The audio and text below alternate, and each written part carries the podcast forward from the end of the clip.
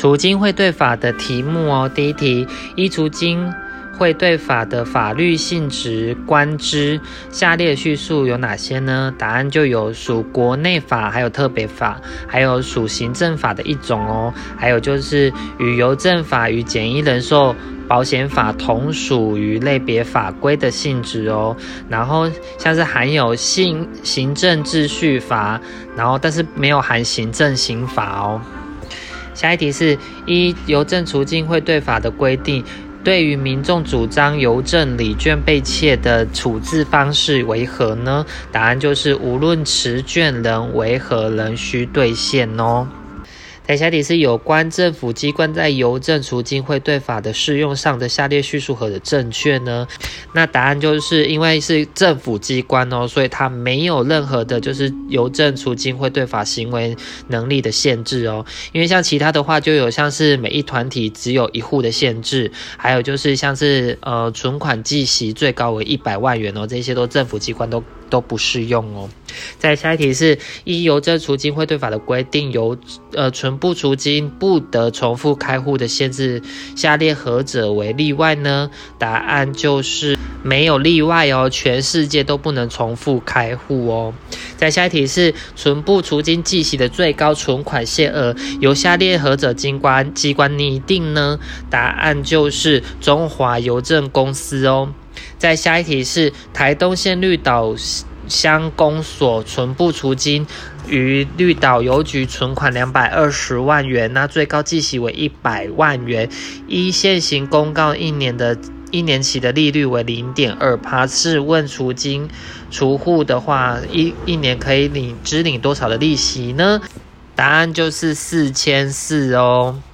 那因为正常来说的话，就是计息为一百万元最高限额，但是因为它是乡公所，它是政府机关，所以它是可以直接以所有的呃金额下去做利率的试算哦。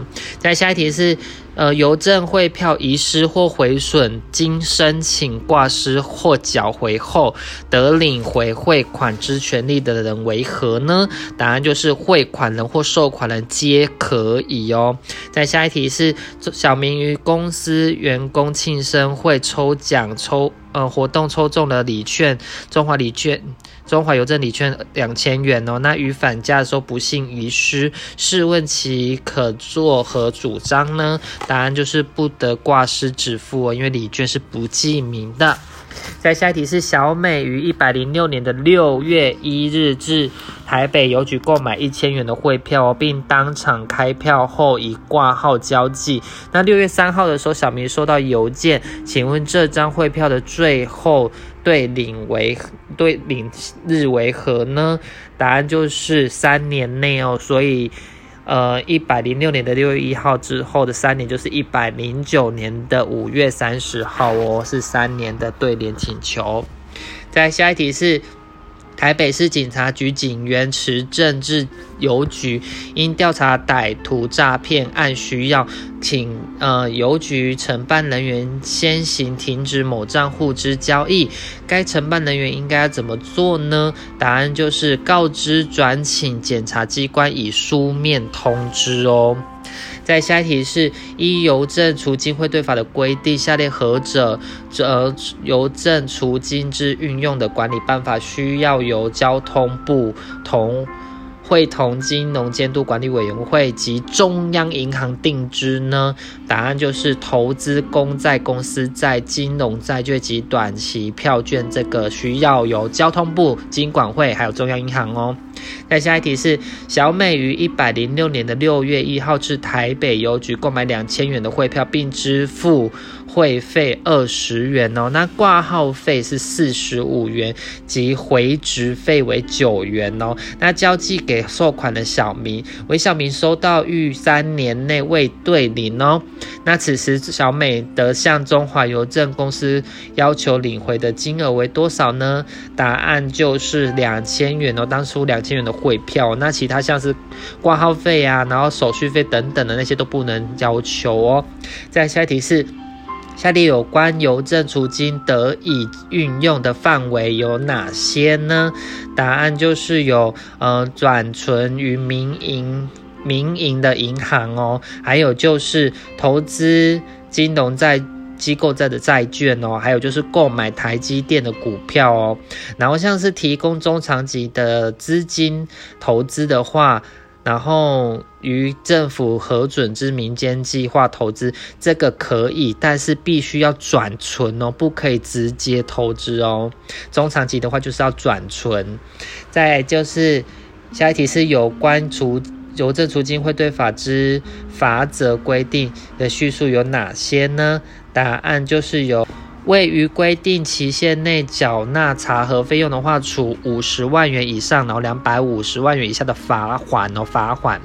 再就是有像是未依规定建立内部控制啊，还有制度稽核制度，这个话会处三十到一百五十万元以下的罚款哦。还有就是泄露顾客之邮政储金。或汇款等有关资料，也是处三十到一百五十万元以下的罚款哦。在下一题是依邮政储金汇兑法的规定，需由交通部会同经管会定之的办法有哪些呢？答案就是有邮政呃邮局之增设、迁移及裁撤其他相关等事项之监督。管理办法哦，还有就是建立内部控制及制度稽核，这个也需要哦。还有就是投资公债、公司债、金融债券及短期票券这些哦。在下一题是金融监督管理委员会，呃，或中央银行对中华邮政办理除金汇兑业务，除得以纠得以纠正命期限改善外。并得是情况的轻重，然后处分。唯有下列处分有哪些呢？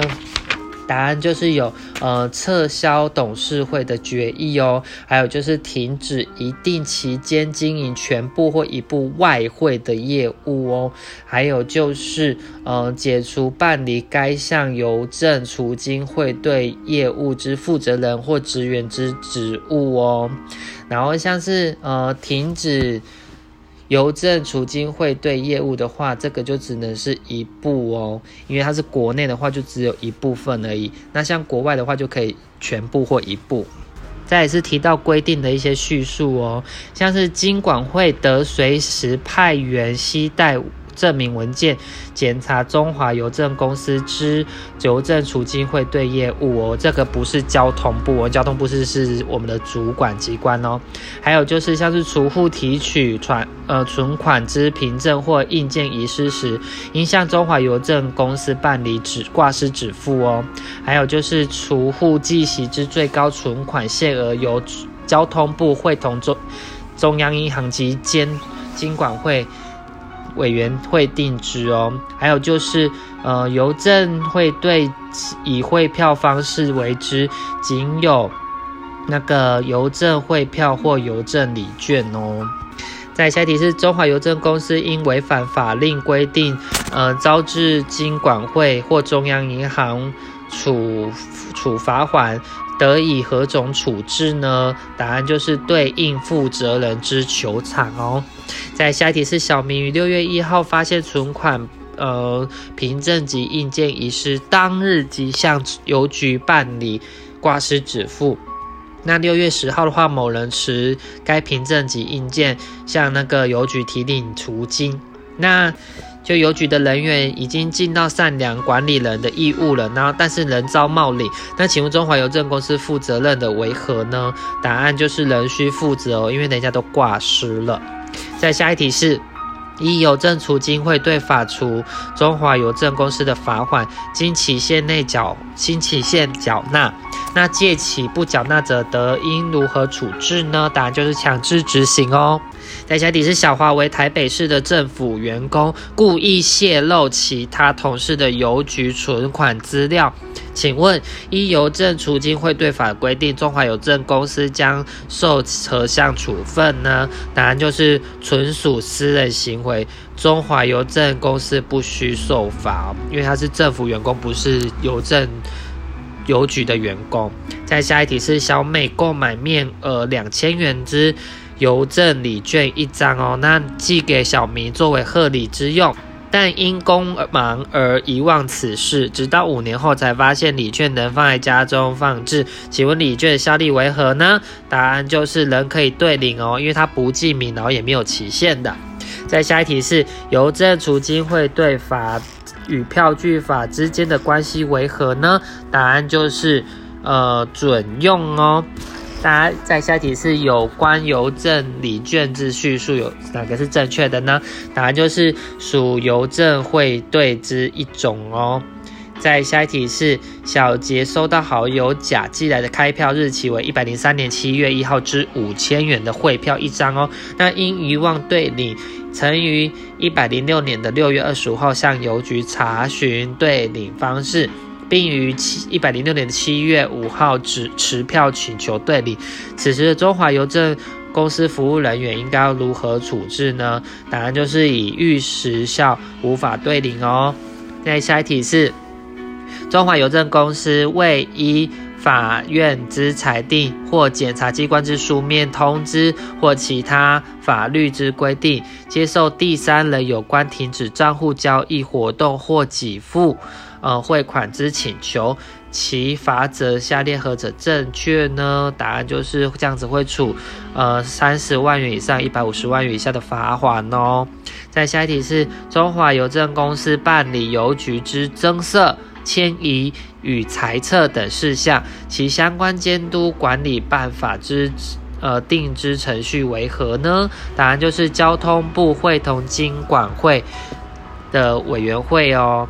再下一题是存部储金之利息，其课税规定为何呢？答案就是免一切税捐哦。再下一题是依邮政储金汇兑法规定，对中华邮政公司办理邮政储金汇兑业务，下列何者具有检查权呢？答案就是经管会的委员哦。在下一题是中央银行对中华邮政公司办理外汇业务有违反法令时，得事情节之轻重为下列何种处分呢？答案就是停止其一定期间经营全部或者是一部的外汇之业务哦。在下一题是，呃，中华邮政公司有下列何者情事？那个处新台币的五十万元以上两百五十万元以下的罚款呢？答案就是呃提报不实的财务报告这一项哦。那下一题是邮政汇票遗失的时候，何人可以申请挂失呢？答案就是汇款人跟收款人都可以哦。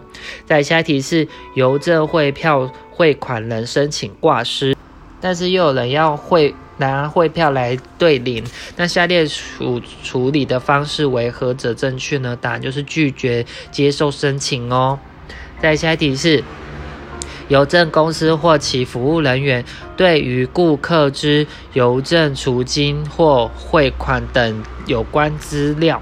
除法律或其他规定外，应保守秘密，违反者处多少罚款呢？答案就是三十万元以上，然后一百五十万元以下的罚款哦。